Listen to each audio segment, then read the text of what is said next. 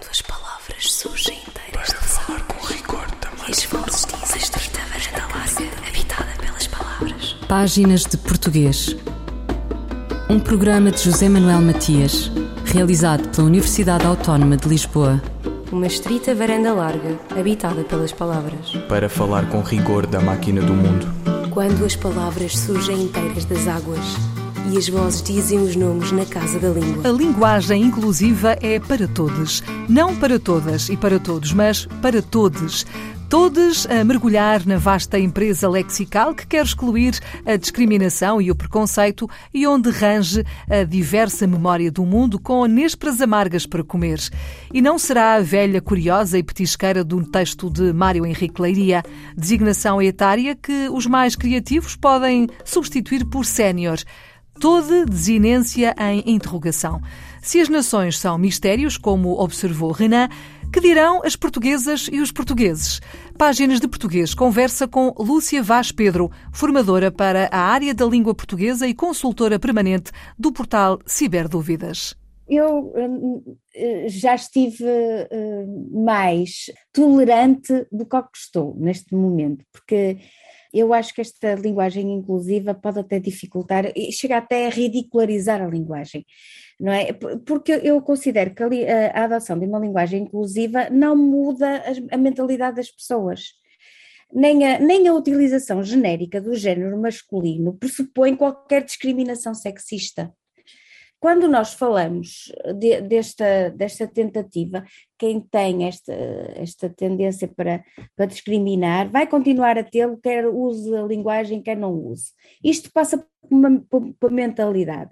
Embora estas associações promotoras dos direitos das, das mulheres e dos direitos da LGTB, que aí mais, não é? Que, que agora acrescentaram, não partilhem desta opinião, eh, pois pretendem promover e, e, pretendem dar visibilidade a todas, a todas as identidades dos géneros e orientações uh, sexuais, esta linguagem não diferencia os homens das mulheres. O que diferencia os homens das mulheres, na minha perspectiva, é, por exemplo, a, a desigualdade salarial. Isso sim, isso sim, não é a linguagem. O respeito pelo ser humano, pelo seu trabalho, pela sua condição, não passa, ou, ou, ou, melhor, não deveria passar pelo seu sexo, nem pelas suas escolhas, nem pelas suas opções sexuais. Essa questão não, não, não julgo que não tem a ver com a língua, não tem mesmo a ver com a linguagem. Eu reitero, uh, tem a ver com a mentalidade da sociedade uh, e, e, deve, e deve promover, sim, uma educação, uma educação nesse sentido, de promover a igualdade para todos, mas não passando exatamente pela, pela linguagem, porque estamos a mudar, a, mudar a gramática. Mudar a gramática é, é radical e, e tomar até que as pessoas conseguissem uh, dominar a gramática tradicional, quanto mais. Como referiu, um, esta, esta tentativa de se encontrar aqui então artigos neutros uh, ou linguagem mais neutra uh, acaba a, então até, como, como referiu, um pouco ridicularizar e ser então contraproducente indo até contra os, os objetivos destas, destas associações que promovem uh, ou tentam promover este tipo de, de alterações na linguagem? Acho que uh, estas pessoas, eu não, pronto, eu não tenho nada contra, contra estas pessoas, nem sou nada de, de, de estabelecer uh, diferenças. Aliás, para mim, os seres humanos são todos iguais. Eu sou uma humanista, acima de tudo, defendo todas as formas de vida em todas as suas dimensões, eu acho que isto acaba ainda por diferenciar mais, criar maior uh, uh, atenção sobre as diferenças e não sobre as igualdades. O discurso que se, que, que se, utiliza está institucionalizado pela gramática e não, não se altera a gramática para mudar as formas de pensar, é o que eu acho. A gramática está institucionalizada com género masculino, género feminino, não existe o género neutro. E esta sugestão de utilização da letra X ou, de, ou do arroba em vez do A ou do O que estão associados ao, ao género feminino e ao, ao, género masculino, respectivamente. É, na verdade, uh, uh, antinatural para a gramática. Pronto, e acaba por ser um pouco ridículo, não é? E dizer olá a todos, olá a todos, ou, ou, ou com o arroba, em, em, em, vez de olá a todos ou a todas. Uh, já até mesmo acaba por ser muito pesado na minha perspectiva, dizer olá a todas e a todos. Eu não faço questão.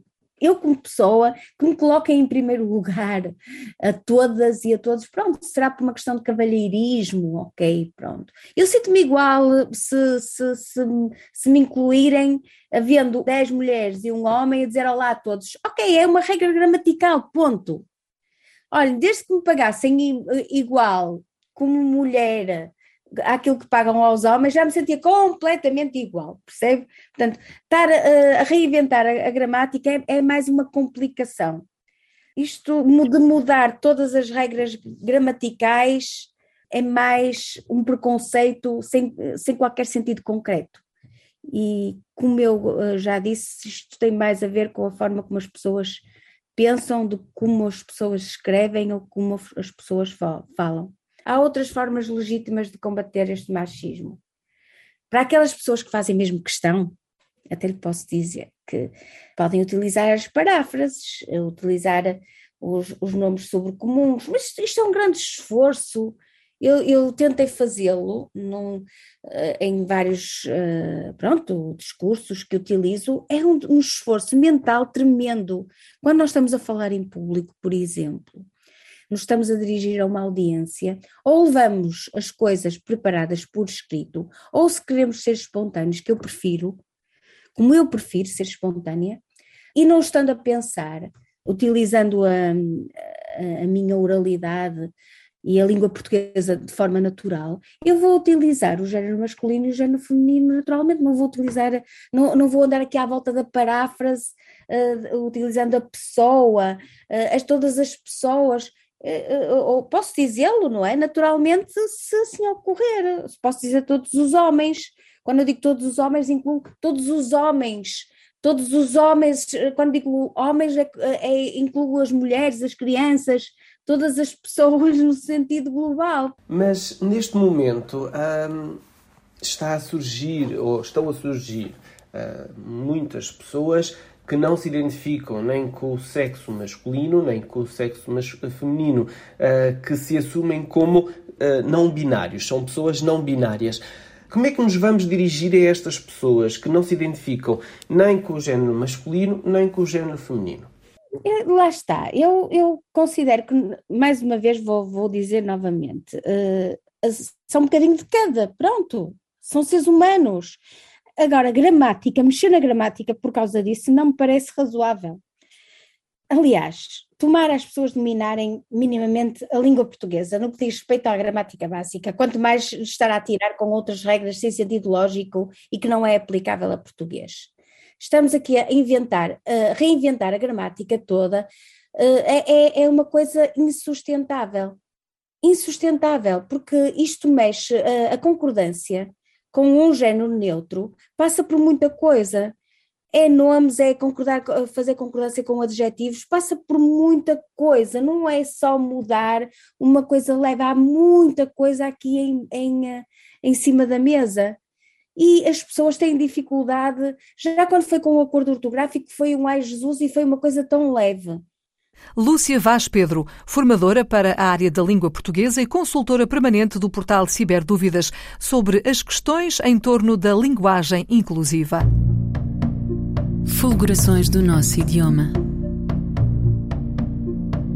Um apontamento da professora portuguesa Carla Marques. A crónica de Carla Marques, esta semana dedicada ao verbo resistir, que caracteriza a ação de muitos ucranianos nos tempos que vivemos. Um verbo que vem de muito longe e que evoca a ideia de guerra desde a sua origem. Um povo que vê o seu país invadido não tem outra solução a não ser repostar e resistir. Este verbo resistir traz consigo uma longa história tem, desde o início, ligação ao campo lexical da guerra. Resistir encontra a sua origem etimológica no verbo latino resistere, que significa ficar firme, aguentar. No interior deste verbo encontra-se o elemento sta, que significa ficar imune, permanecer firme, resistir de pé. Na origem da palavra estava já a ideia de ficar, de se defender contra uma investida inimiga. Encontramos este valor de resistência já entre os espartanos, que concebiam a coragem como a capacidade de permanecer na formação militar, sem arredar pé. Este é hoje o valor que identificamos nas imagens vindas da Ucrânia, que nos mostram homens que se despedem das suas famílias para permanecerem firmes, sem arredar pé, em defesa da sua pátria homens que esquecem o seu percurso individual para se integrarem num esforço coletivo em prol da defesa do solo pátrio. O que já não compreendemos tão claramente é a razão pela qual, em pleno século XXI, ainda recuperamos imagens do século I a.C. Em perspectiva, a humanidade parece de facto ter evoluído muito pouco. A crónica de Carla Marques em torno do verbo resistir.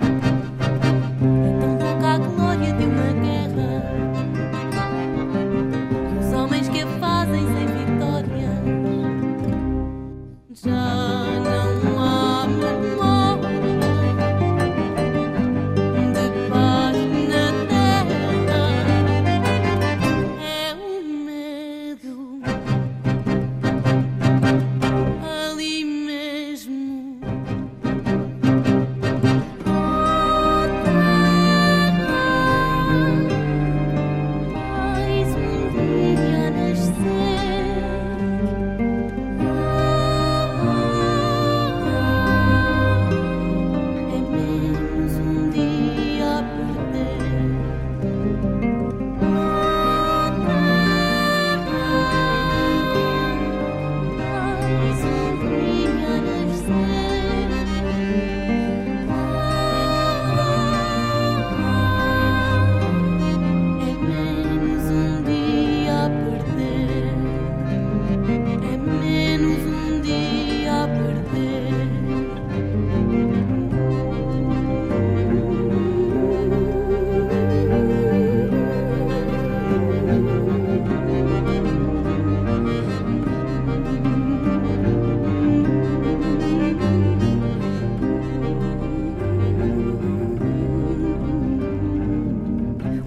Senhores da Guerra, Madre Deus. Quantas palavras?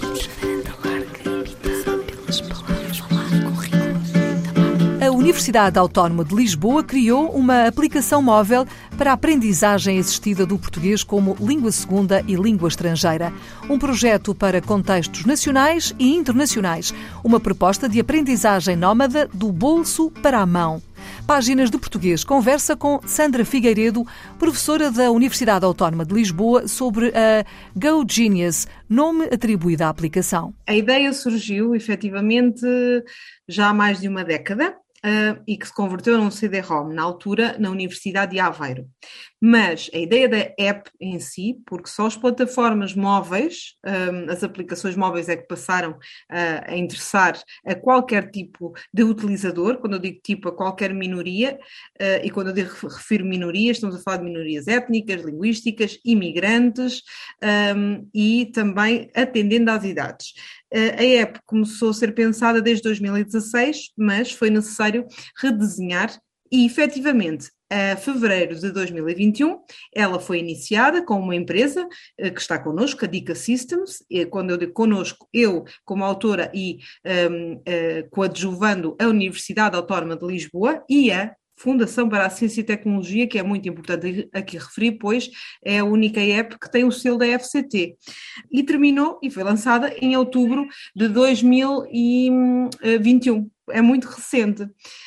Um, esta app vem responder a uma necessidade do nosso mercado mundial neste momento muito importante, que é conseguirmos acolher os nossos imigrantes que já cá estão desde sempre, sobretudo desde a década de 90, mas sobretudo desde há sete dias.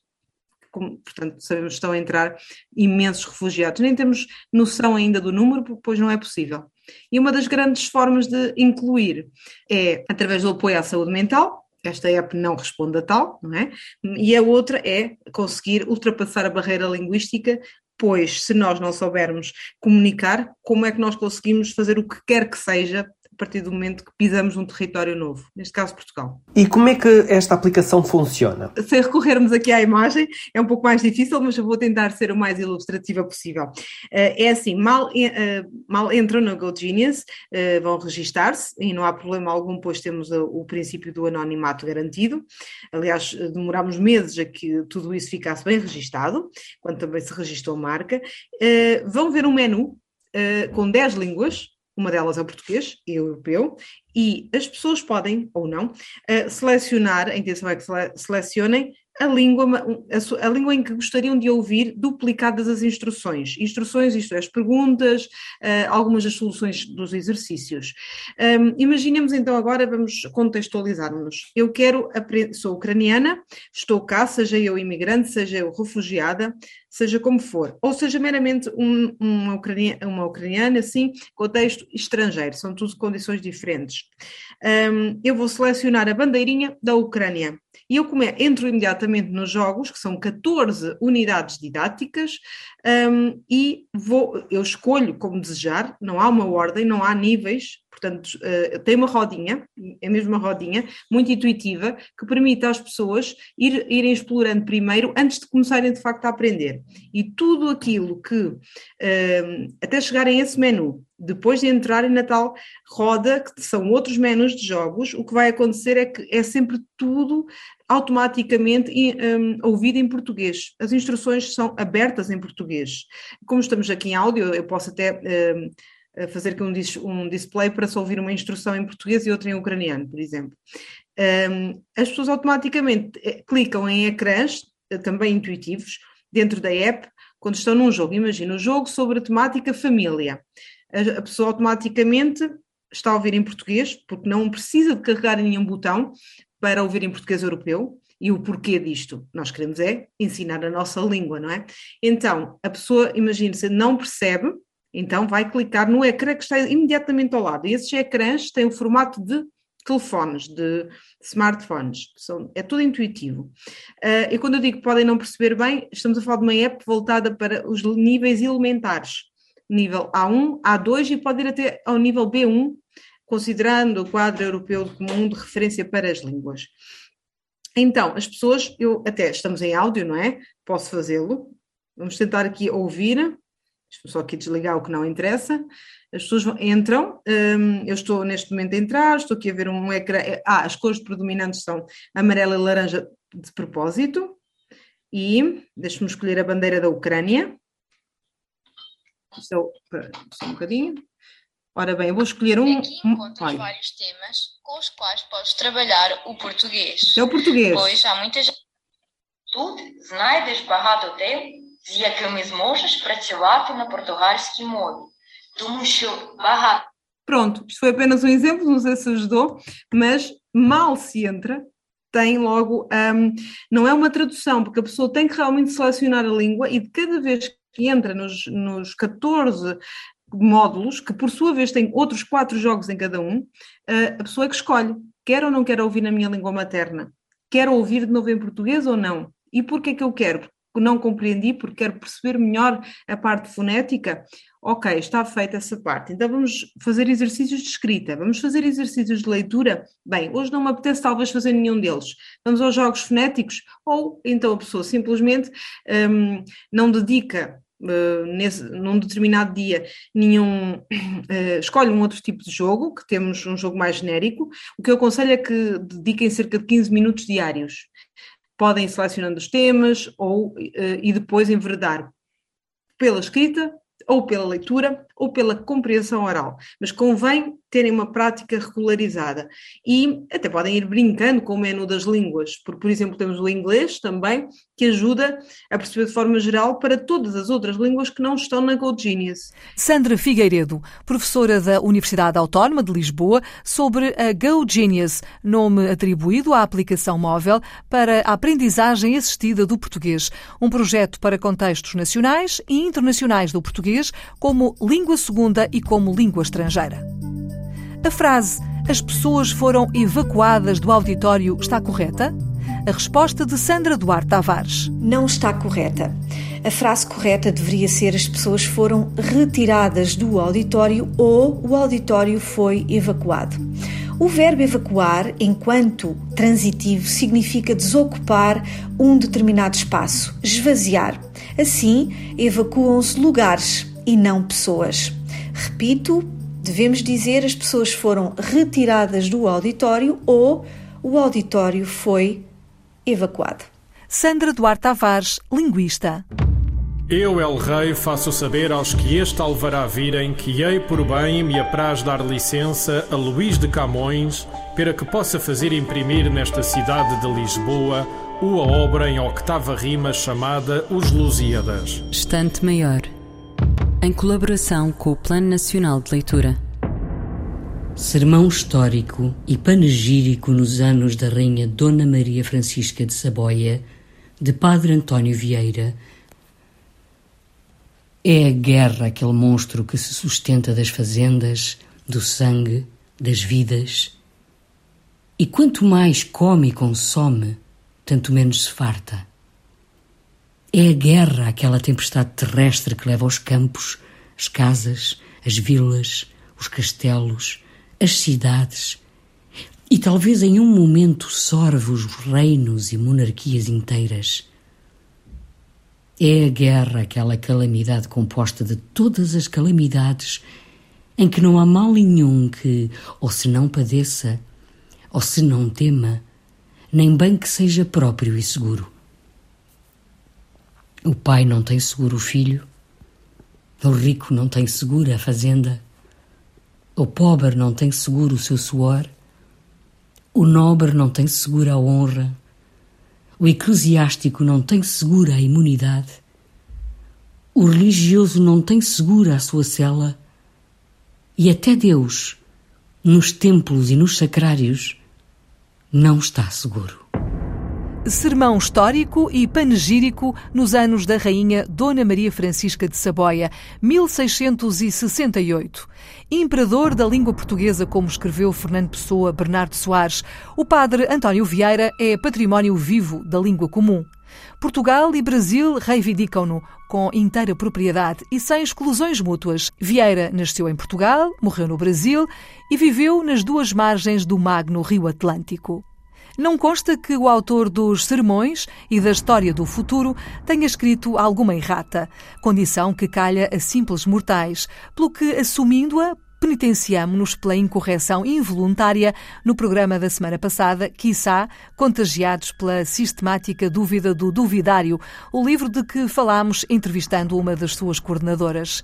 Paula Cristina Ferreira é professora da Escola Superior de Educação e Ciências Sociais do Instituto Politécnico de Leiria, a cidade de Rodrigues Lobo ouviram páginas de português, as despedidas de Filomena Crespo, José Manuel Matias, Miguel Roque Dias e Miguel Vanderkellen.